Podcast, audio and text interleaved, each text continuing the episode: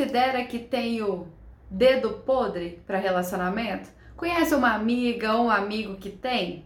Hoje o Papo com GG vai falar sobre isso. Bora descobrir o porquê desse dedo podre. E já que a gente está falando de dedo, que tal usar o seu para deixar o seu like, seu comentário, compartilhar, ajudar a produtora de conteúdo local, porque afinal custa zero reais. Bora conversar!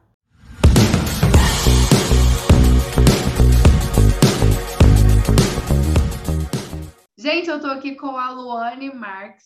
Ela é psicóloga, terapeuta de casais e família e trabalha no Instituto do Casal em São Paulo. Obrigada por ter aceitado o convite, Luane, para conversar aqui com a gente. Eu que agradeço o convite. Eu chamei a Luane para a gente conversar sobre dedo podre. E aí, você acha que tem o dedo podre? Conhece alguém que você fala, hum, esse aí tem o dedo podre? e hoje a gente vai falar sobre isso. Luane, para a gente começar, não é raro, né, a gente ouvir que ah, uma pessoa tem o dedo podre, ou a própria pessoa dizer, ah, eu tenho o dedo podre, uhum. para falar de é, relacionamentos que ela entra que não são legais, né? Repetir aquele padrão, pessoas que têm o mesmo defeito, sai de um namorado, vai para o outro e fala, ih, os mesmos defeitos, a mesma coisa, termina, relacionamentos turbulentos, ou que causa algum tipo de trauma. O que que explica a pessoa ter dedo podre? O que que explica ela repetir esses padrões de relacionamentos? Tem alguma explicação para isso? Ou é aleatório? Ah, realmente, aí eu não tenho sorte nessas escolhas. Essa é a pergunta que não quer calar, né? Todo é. mundo quer saber é, a receitinha, né? E é difícil responder, né? Essa pergunta, assim, o que que explica? Na verdade, é, a gente observa várias coisas, né? Nunca é uma coisa só. É, o que a gente percebe é que não é aleatório. Né? De fato, não é uma coisa que do nada aconteceu, nossa, mas que falta de sorte a minha. É, é, não é só um dedo podre, né? Tem muitas coisas que podem estar por trás disso, contribuindo de fato essa repetição. Foi o que você mesma já falou, né? É, existe sim, uma, pode existir sim uma repetição de padrões, né? De padrões relacionais. É, eu costumo dizer dentro da, da, da abordagem da psicologia que eu trabalho, que tudo é relacional. Então, a gente está sempre inserido dentro de um contexto, e nesse contexto tem várias relações ali acontecendo, e a gente está interagindo com essas relações e nesse contexto o tempo todo.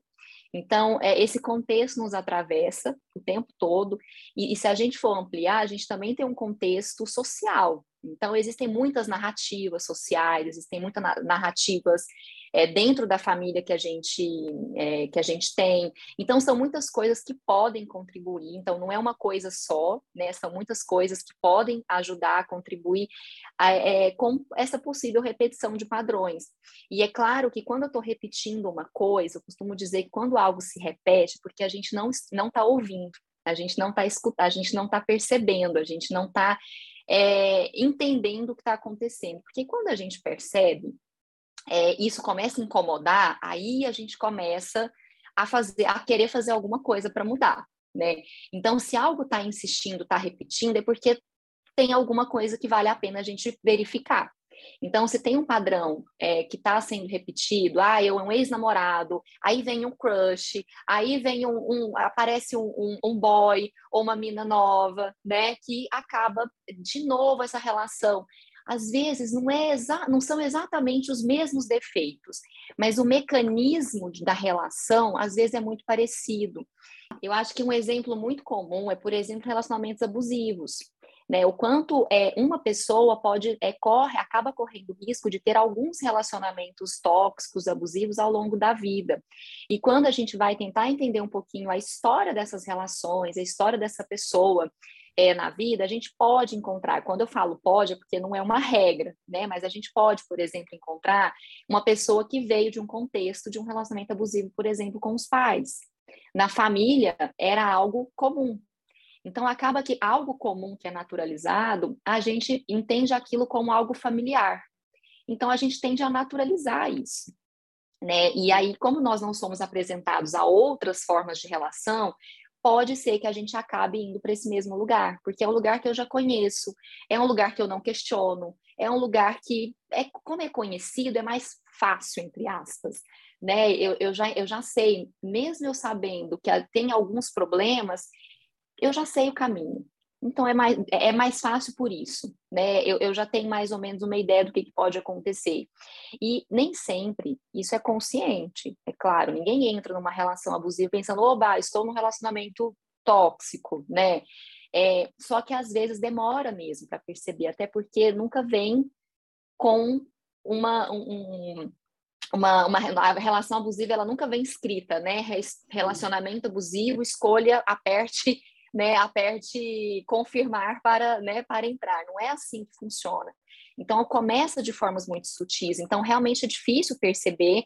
E às vezes, quando a gente vai tentar entender um pouquinho a história dessa pessoa, a gente vai entendendo que pode ser que tenha tido uma experiência de um relacionamento abusivo em casa, é com a própria família, né? Uma pessoa que, por exemplo, foi muito oprimida na vida, uma pessoa que tem uma dificuldade muito grande de se colocar na vida, de se posicionar, de colocar limites pode ser que seja uma pessoa que se envolva muito mais facilmente em relacionamentos abusivos, porque a dificuldade de colocar limite contribui, né, para as violências acontecerem. Então, são uma série de fatores que podem estar por trás, fora as construções sociais. Inúmeras construções sociais que também favorecem essa ideia do, do amor que tem que sofrer, que tem que lutar, que tem que suar muito, é, e, e ser solteira é pior, então antes um relacionamento mais ou menos do que tá solteira.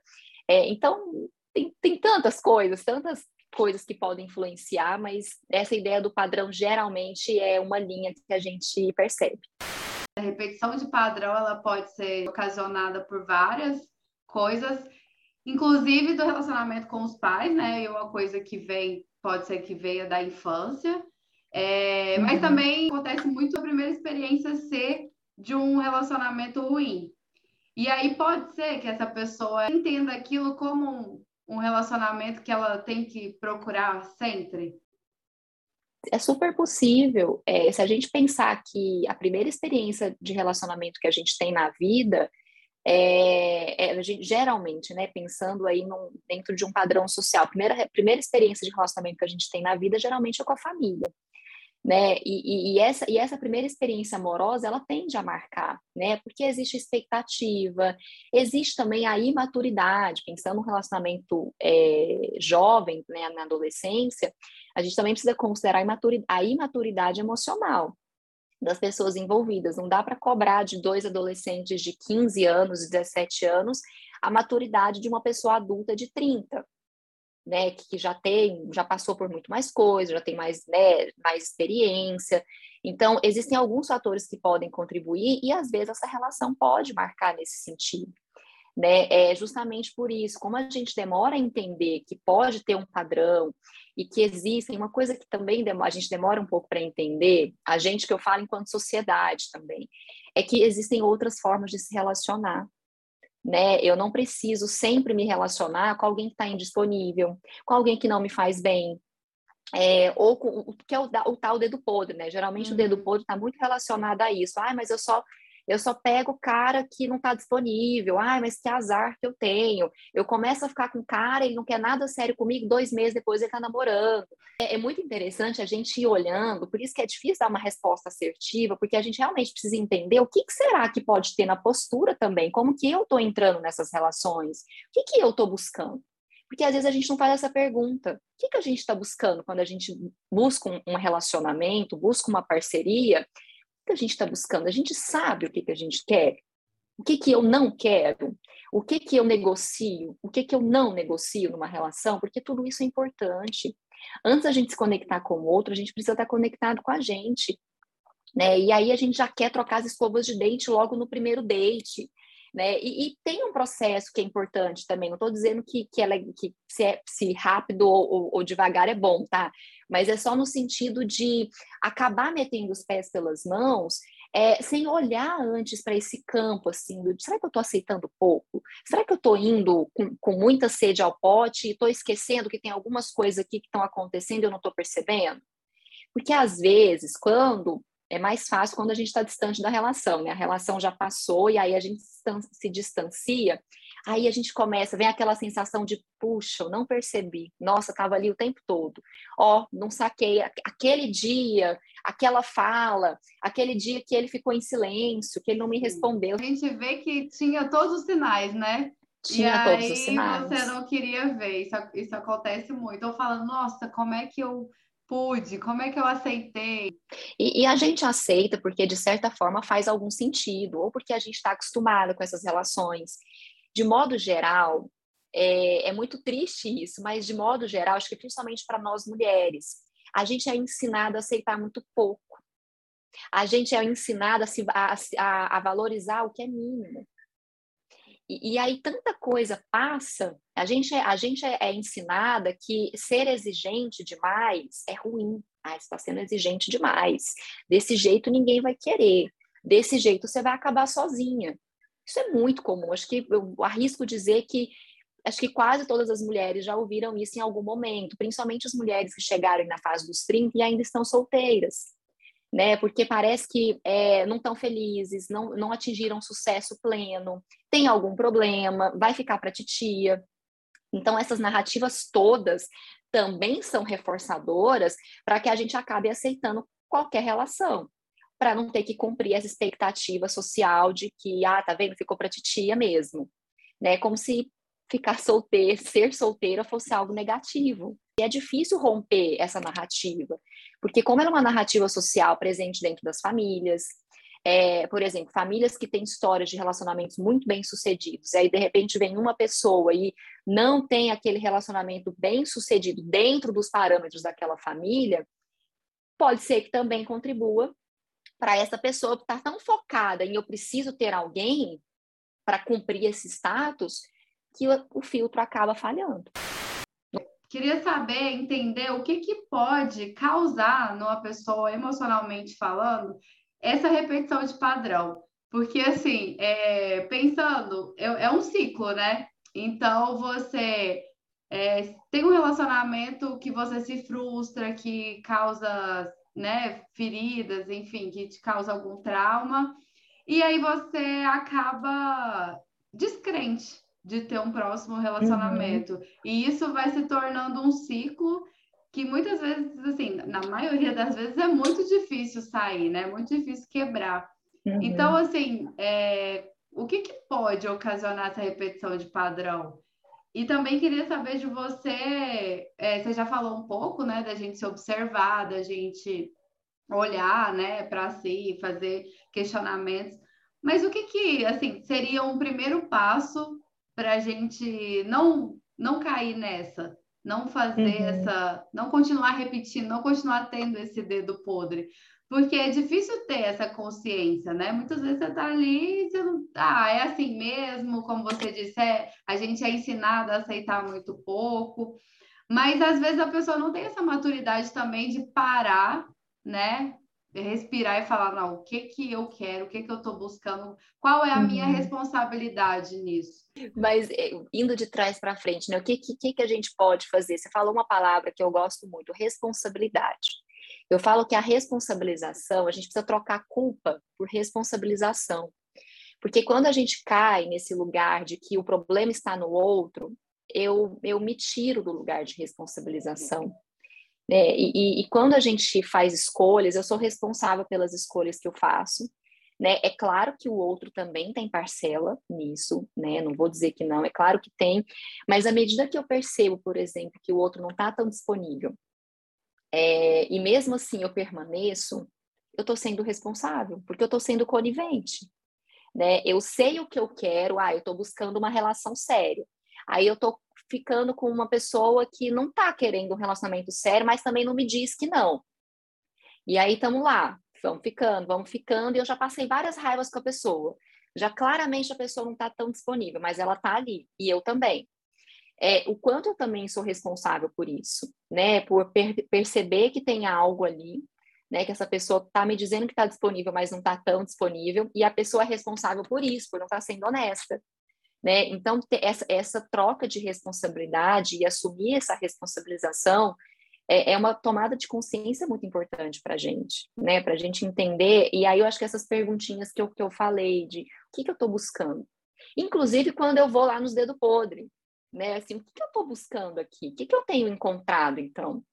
Né? Eu tô, eu tô frustrada com as escolhas que eu, tô, que eu tenho feito. O que, que será que eu estou escolhendo, assim, o que está me levando para esse lugar.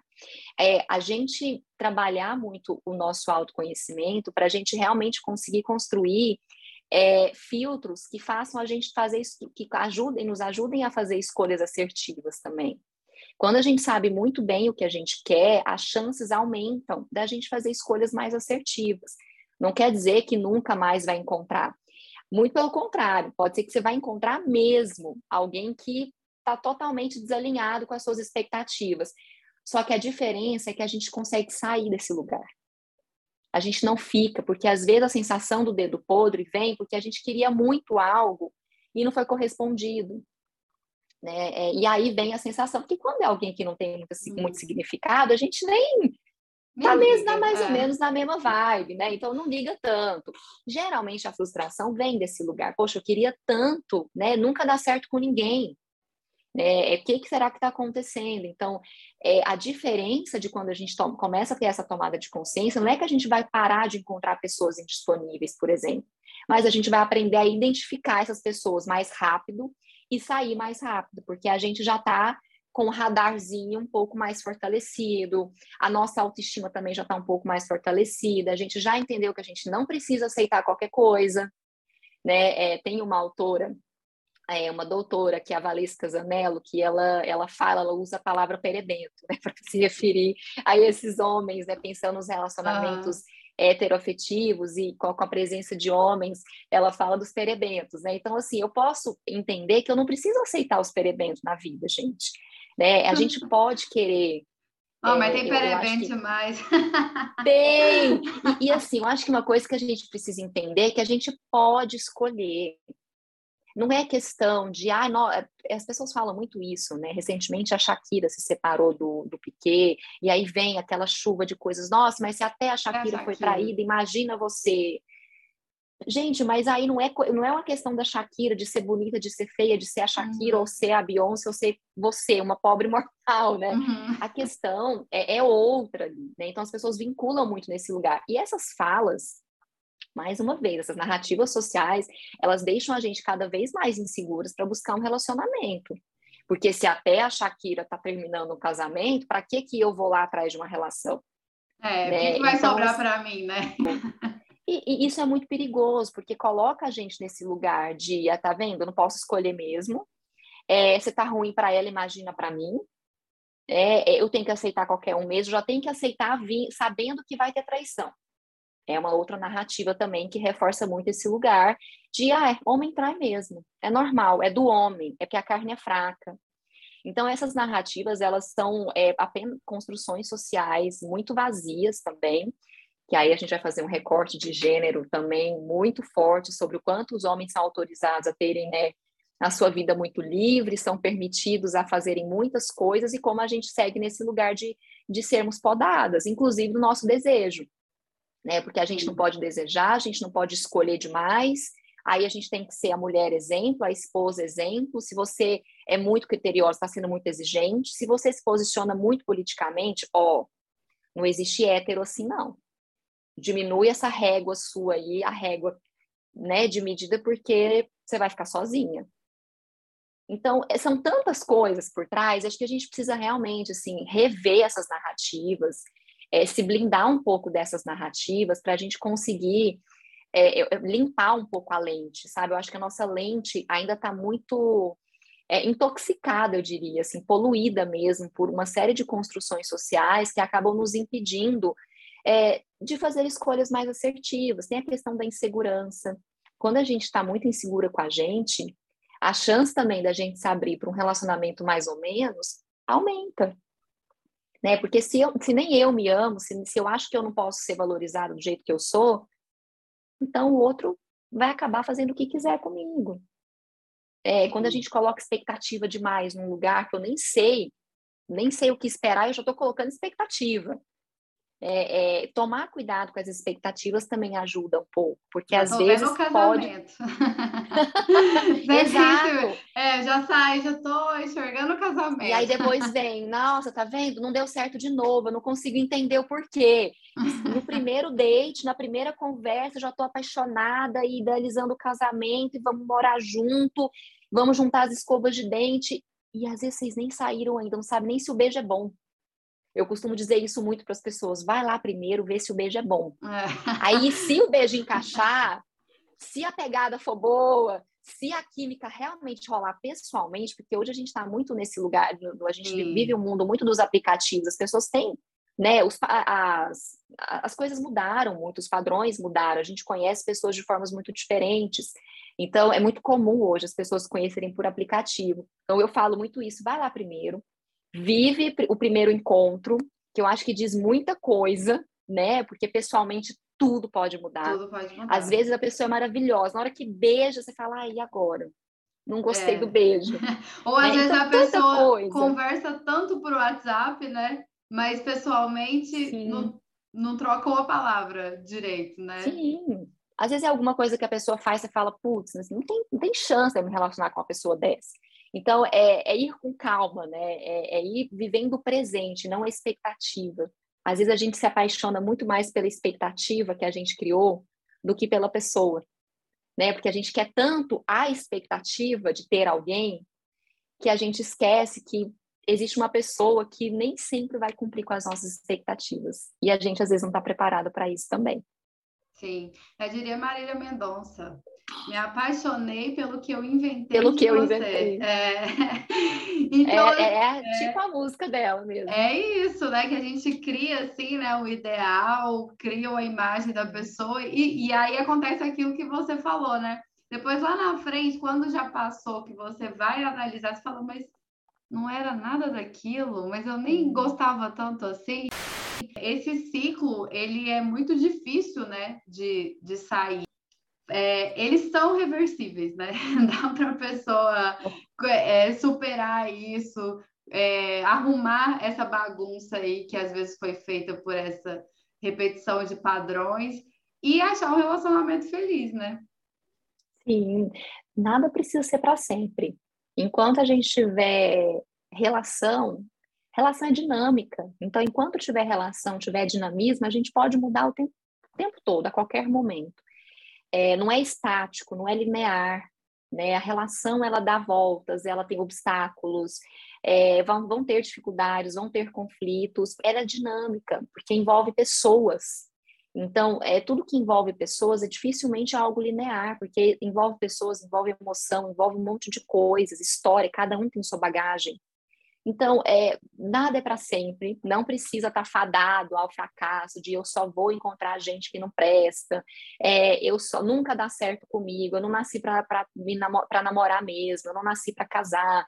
É, até porque cada vez que a gente encontra uma relação que não funcionou, é, que não foi da como eu esperava, isso reforça a teoria de que tá vendo, eu não nasci para isso mesmo. Olha o dedo podre. Então a gente tem que tomar cuidado, porque é aquilo que eu falei. Não é que a gente não vai encontrar pessoas assim, indisponíveis, ou que vão ser sacanas, vamos combinar que às vezes Sim. acontece, né? De ter umas pessoas, você fala, porra, eu queria tanto que o cara tivesse sido sincero comigo, o cara não foi, e eu aqui aberta e a coisa não foi porque o cara não foi sincero, né? Então isso pode acontecer.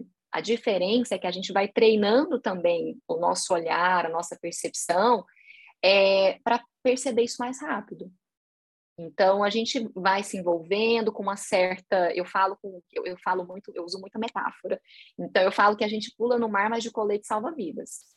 Qualquer coisa, a gente não afoga, uhum. né? Tá tudo certo. Então a gente aprende a nadar e vai. Qualquer coisa a gente volta, né? Porque para entrar numa relação eu preciso me jogar um pouco.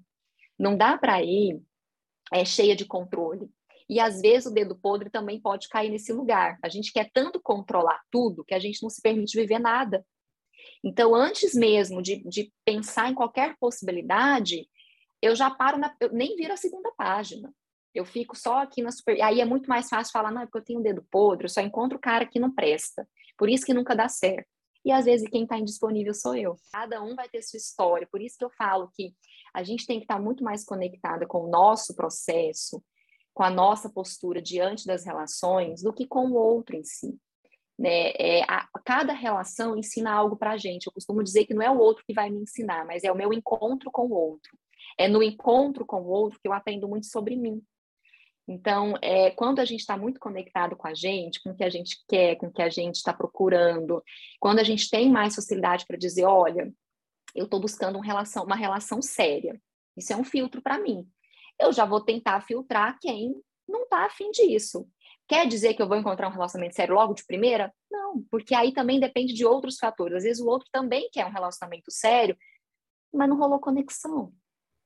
Então pode ser um monte de coisas, não bastam só duas pessoas quererem, tem que, tem que ter investimento, tem que se jogar um pouquinho. Relacionamento não, não, caminha se tiver só na base do controle, porque aí perde a espontaneidade também.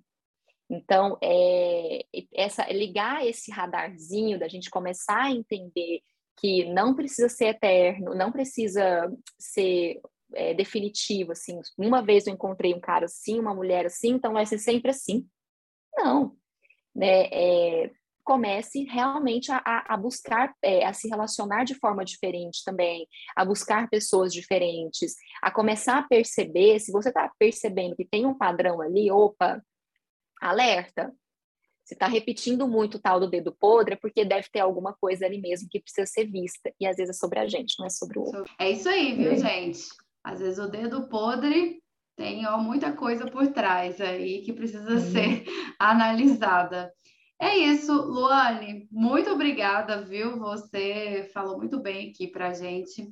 Ajudou muito aí a galera que tem o dedinho podre aí a ver o que que tá causando aí essa podridão. Vamos se ligar aí. Tem a responsabilização aí Exatamente. também, que às vezes precisa ser percebida. Exatamente. Vamos ver para onde esse dedo está apontando aí. Espero que a gente possa conversar mais vezes. Adorei. Sigam a Luane, vou colocar aqui ó, embaixo o endereço do Instagram dela. Siga lá e até a próxima. Luane, muito obrigada, viu? Obrigada a você, Jéssica. Tchau.